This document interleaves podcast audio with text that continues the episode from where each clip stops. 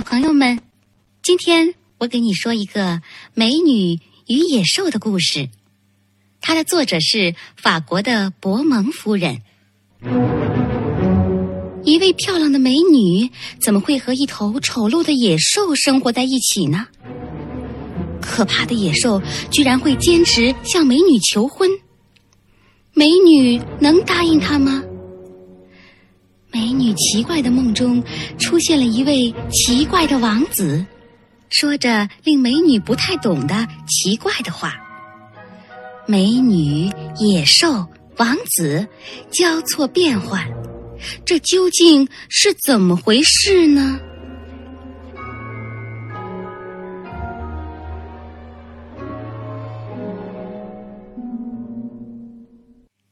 从前啊。在一个遥远的国家里，住着一个家财万贯的商人。他有六个儿子和六个女儿。在这些孩子当中，只有他的小女儿十分的勤劳和节俭，而且也比其他五位姐姐美丽聪明，所以人们总是把她叫做美女。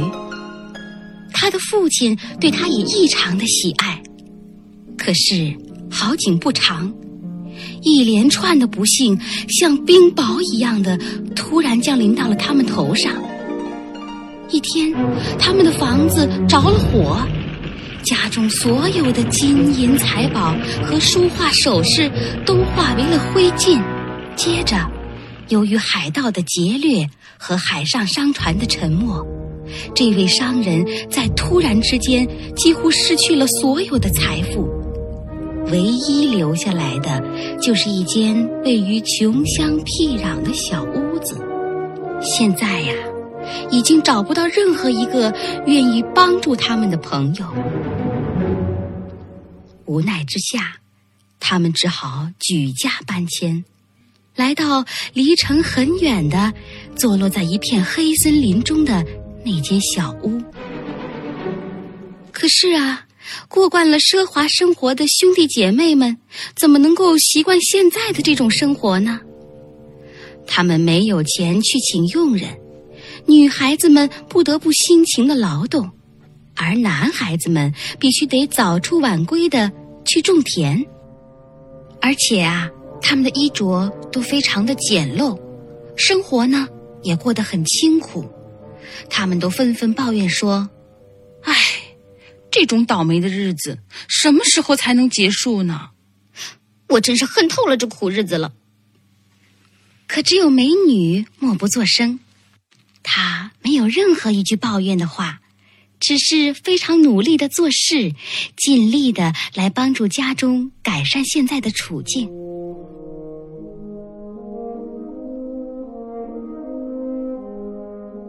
两年之后，他们的父亲得到一个消息，说，他原以为遇难的一艘船已经满载货物，安全入港了。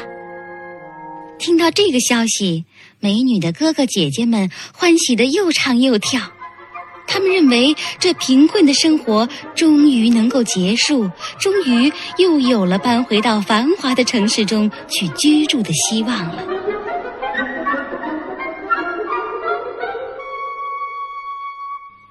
可事实并没有这样简单。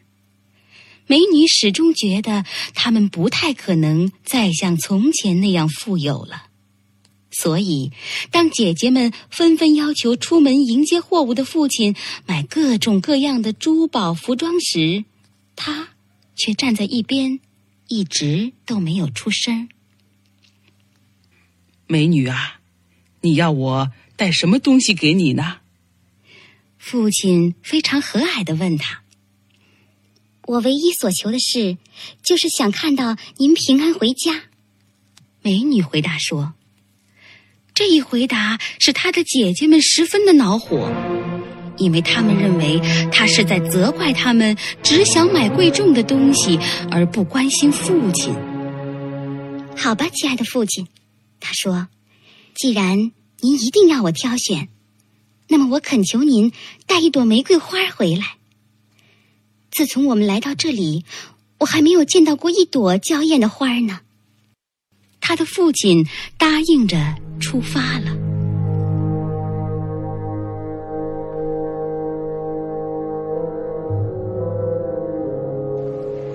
当他到达港口时，满船的货物已经全部被以前的合伙人骗走了。长途奔波了这么久，却发现自己竟和出发的时候一样的贫困。他非常懊丧地踏上回家的路。这个时候，天色渐渐的晚了，暴风雪中，他迷失了方向。就只好在一个空心的大树干下蜷缩着过了一夜。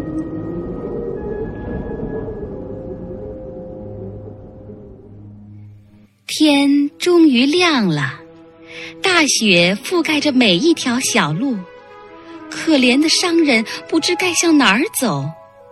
最后，他仿佛辨认出了一条路，就沿着这条路一直的走。在摔了无数个跤后，这位商人竟然来到了一条两旁长满橘树的大道上。大道的尽头是一座华丽的城堡。商人感到十分的奇怪，因为在这个长满橘树的大道上没有一片雪花，而且树上绿叶婆娑，果实累累。商人走进第一个院子时，发现前面有一段玛瑙铺的台阶。他沿着台阶大胆地走进去，穿过几间富丽堂皇的房间，温馨宜人的空气使他恢复了精神。此时，他感到异常的饥饿。哎呀，要是能吃点饭，那该多好啊！他低声的嘟哝着。可是，在这座宏大而华丽的宫殿里，却看不见一个人影儿，到处都是一片寂静，只有炉膛里的木柴在噼里啪啦的燃烧着。于是，商人在万分的疲惫之下，坐在炉火旁，很快的就进入了梦乡。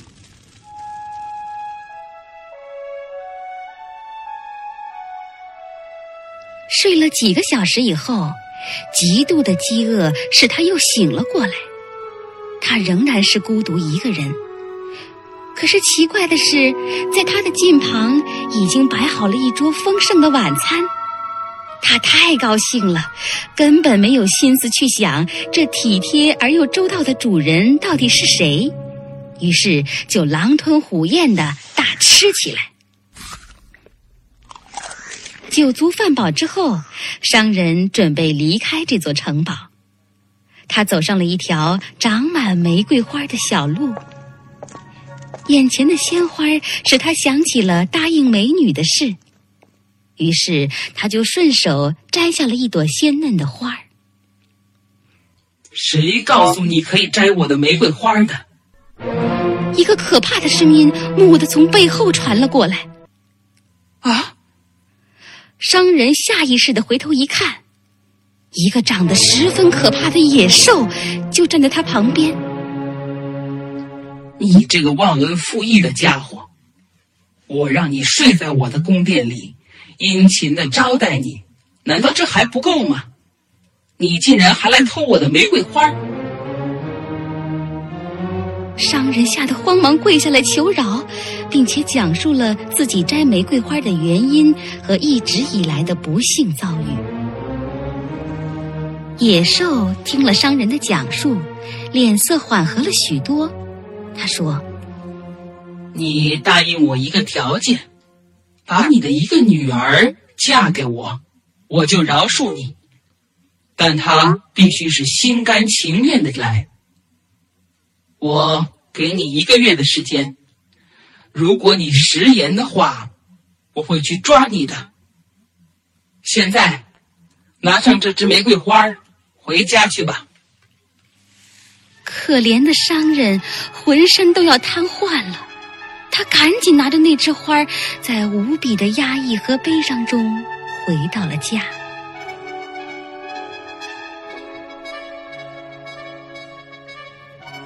到家后，他就将一路上的遭遇原原本本的告诉了儿女们。美女的五个姐姐为他们失去了的希望而大声叹息着，六个儿子对他们的父亲叫嚷着说：“不应该到那奇怪的宫殿里去。”现在，美女的哥哥姐姐们对美女都感到十分的气愤，他们认为呀，这一切都是因为美女要玫瑰花而闯下的祸。可怜的美女非常伤心。她对哥哥姐姐们说：“是的，是我引起了这场灾难。可是谁能想到，要一朵玫瑰花会引起这么大的不幸呢？好，既然这不幸是我造成的，我就一定要去承受。所以，我决定与父亲一起去，让他履行自己的诺言。”于是。美女将自己那可怜的一点财物分给了她的姐姐们，约期一到，就坐着马车同父亲一起向野兽的城堡进发了。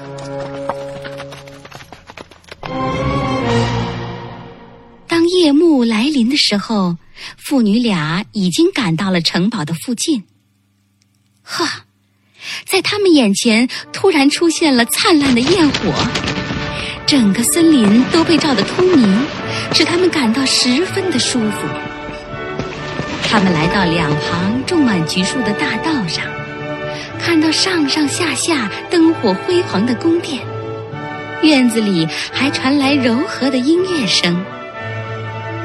美女看到父亲忧心忡忡的样子，就微笑着说：“如果……”这头野兽为他的猎物的来临准备了这样欢乐的场面的话，那他一定是饿坏了。他一边安慰着父亲，一边对所看到的奇妙东西赞叹不已。可野兽并没有在这个时候出现。跑下马车后，他的父亲就带他到那个小房间去。他们在那儿看到了噼啪作响的炉火和摆着美味晚餐的桌子。美女和父亲早已经是饥肠辘辘，就坐了下来，开始用餐。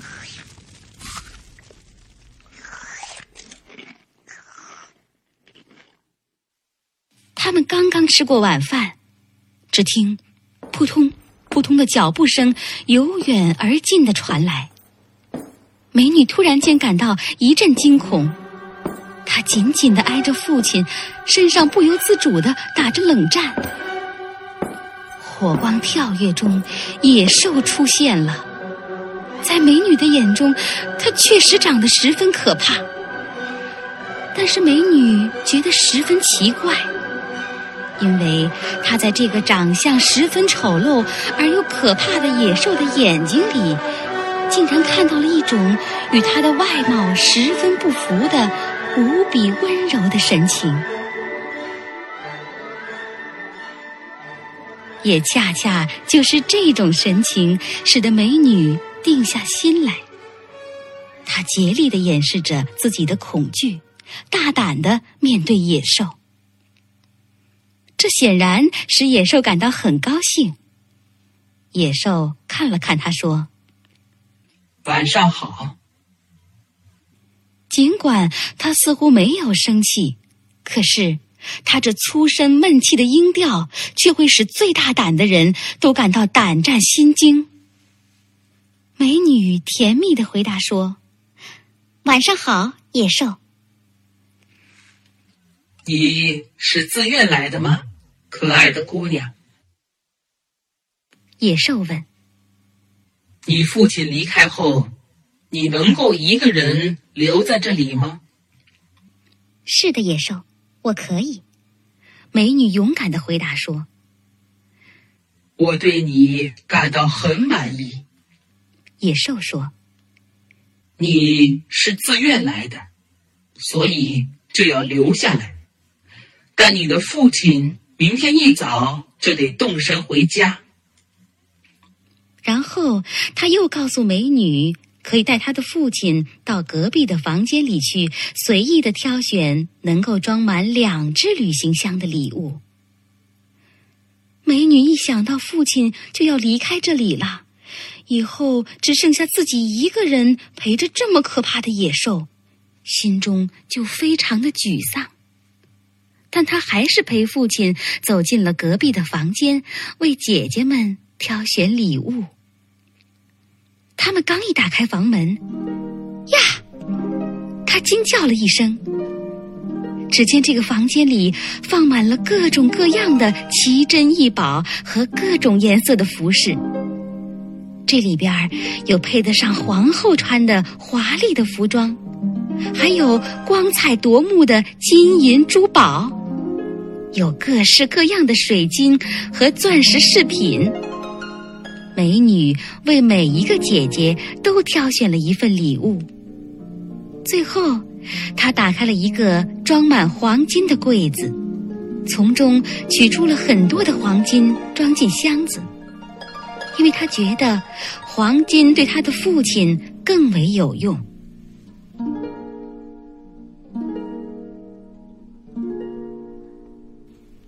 第二天一早。美女的父亲在阳光中驾着马车回家去了。美女无比悲伤的望着父亲的背影，她觉得就像与父亲永别了一样。美女满含着泪水回到了自己的房间，她静静的坐着，就像是一尊美丽的雕像。过了一会儿。他感到很困倦，就躺了下来。很快的，他就进入了梦乡。在飘忽的梦里，美女发现自己正在一条两岸长满葱绿树木的溪流边散步。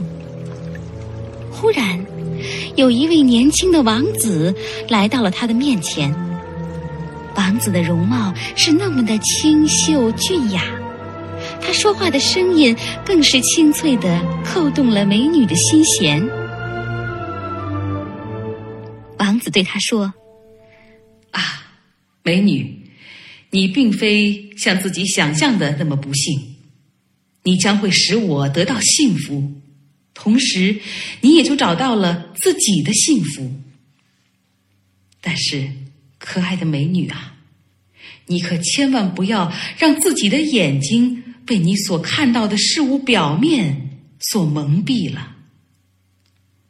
说完，英俊的王子深情的看了看美女，随即就消失了。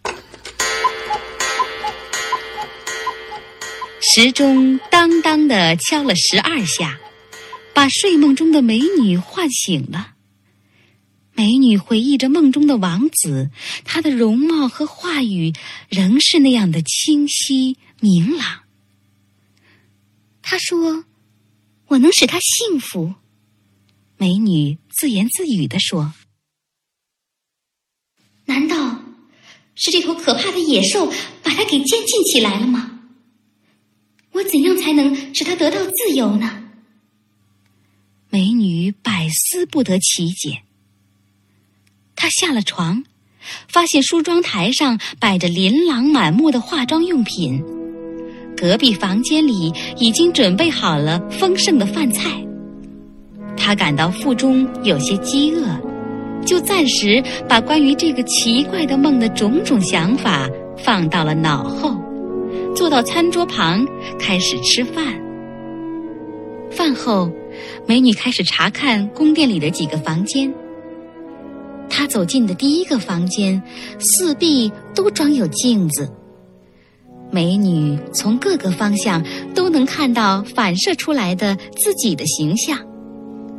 这时，她看到了从枝形的吊灯上悬挂下来的一只手镯。美女将手镯拿下来一看，呀，这手镯上竟镌刻着一幅与梦中的王子。一模一样的肖像，美女欣喜的戴上手镯，又走进了一个藏有世界上各种各样乐器的房间。她拨弄着乐器，愉快的消磨了好长时间。在另一些房间里，他还发现了更多的新奇的东西，有无比美丽的会唱歌的小鸟，还有可以做任何娱乐游戏的器具，各种奇异的鲜花布满了整个花房。最后，他发现一间有趣的屋子，这间屋子有七个窗子。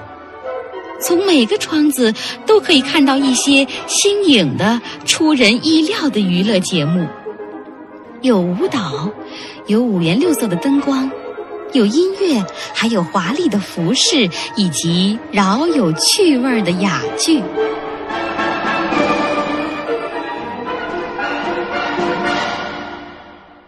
不知不觉当中，黄昏悄悄地降临了。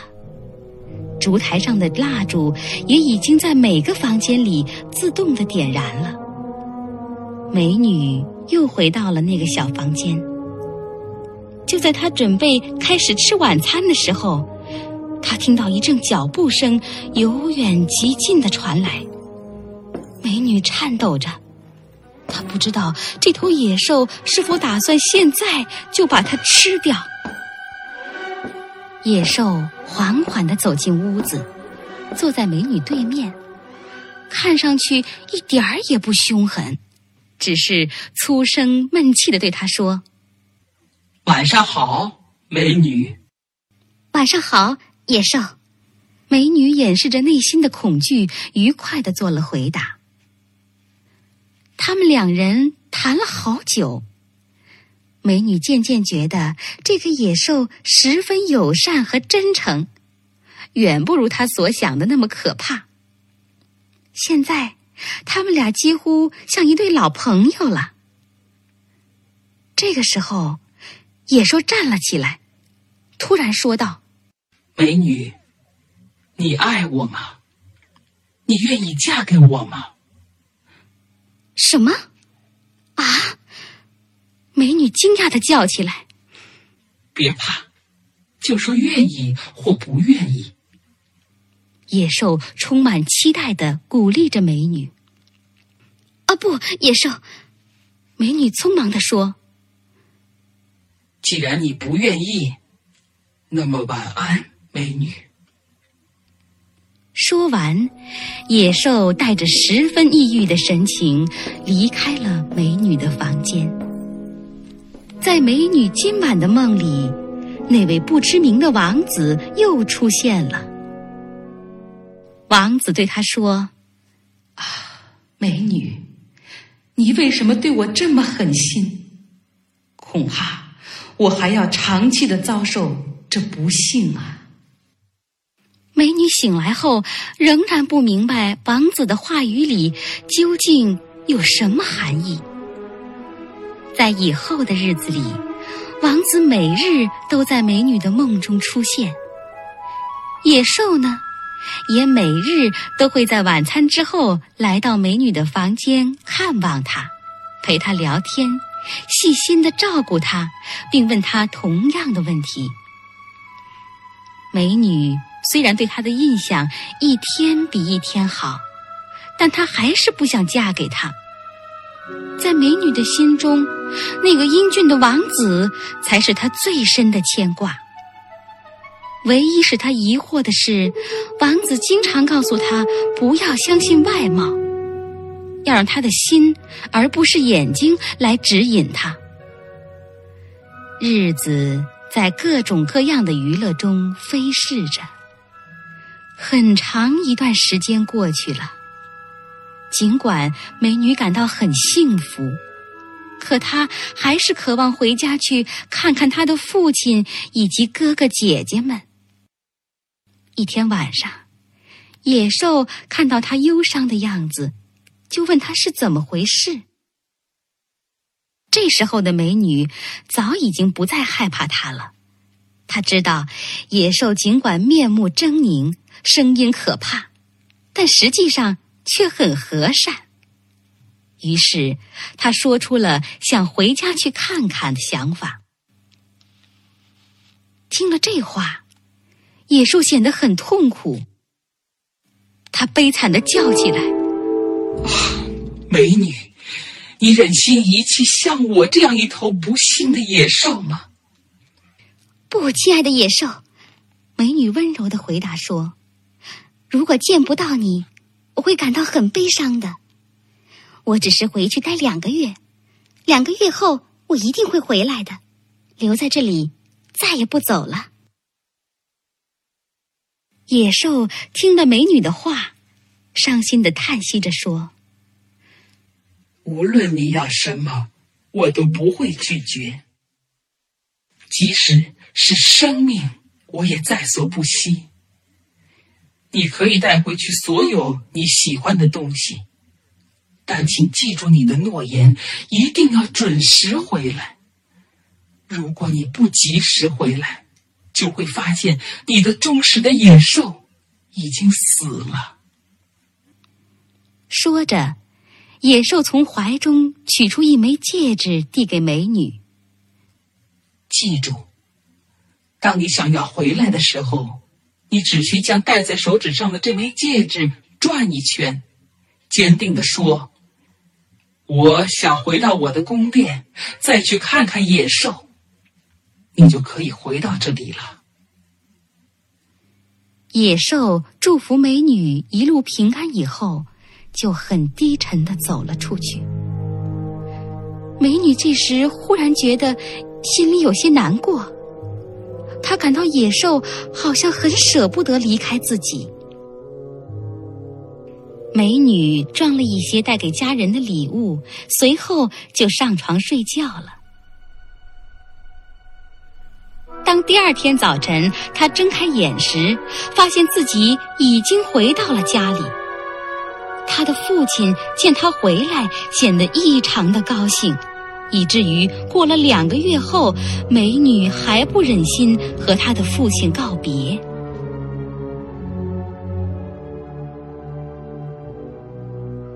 一天夜里，美女梦见自己在宫殿的花园内的小路上游荡。这时，她听到有人在呻吟，就急匆匆跑过去看究竟是怎么回事。只见。在河边的一片草地上，野兽伸展着四肢，侧卧在那里，似乎就要死去了。他轻轻地责备美女，问她为什么不遵守诺言，并且告诉她说，如果她再不回去，她马上就会死掉。这个梦把美女吓坏了，他忽然觉得野兽对他是非常重要的。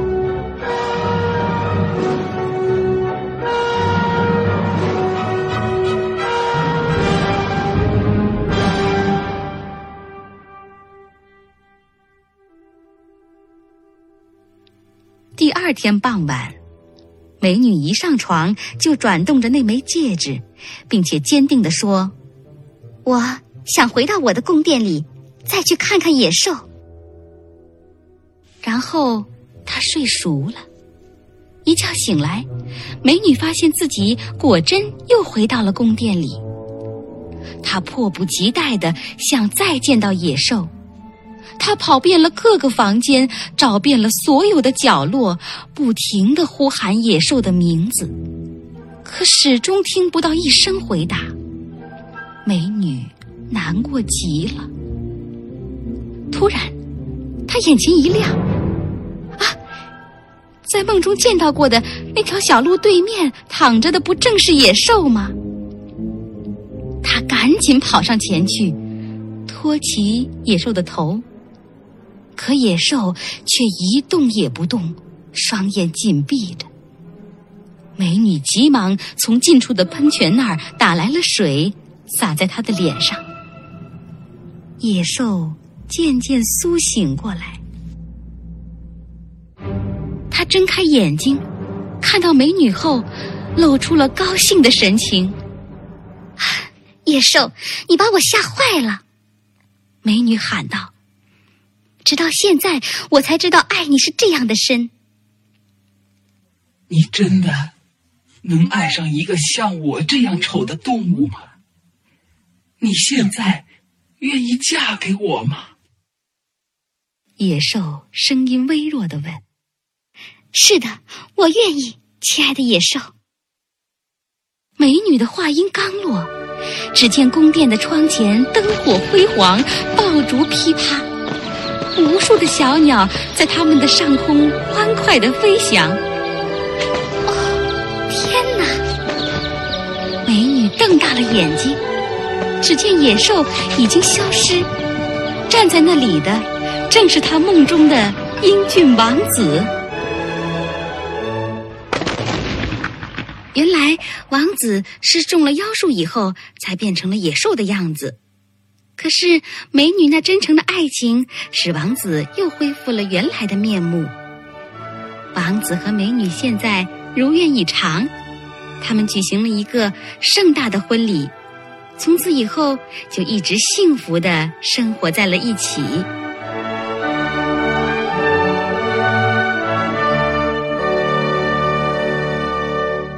为了父亲及家人的安危，美女毅然来到野兽的宫殿。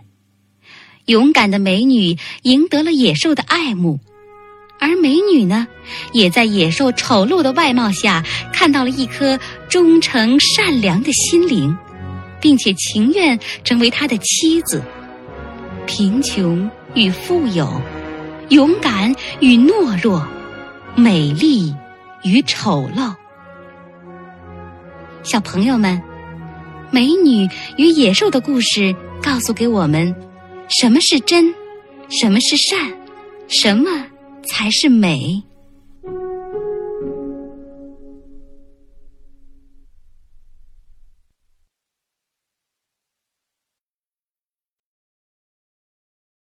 亲爱的小朋友们，更多免费内容，请下载口袋故事听听。里面的好故事多得听也听不完哦。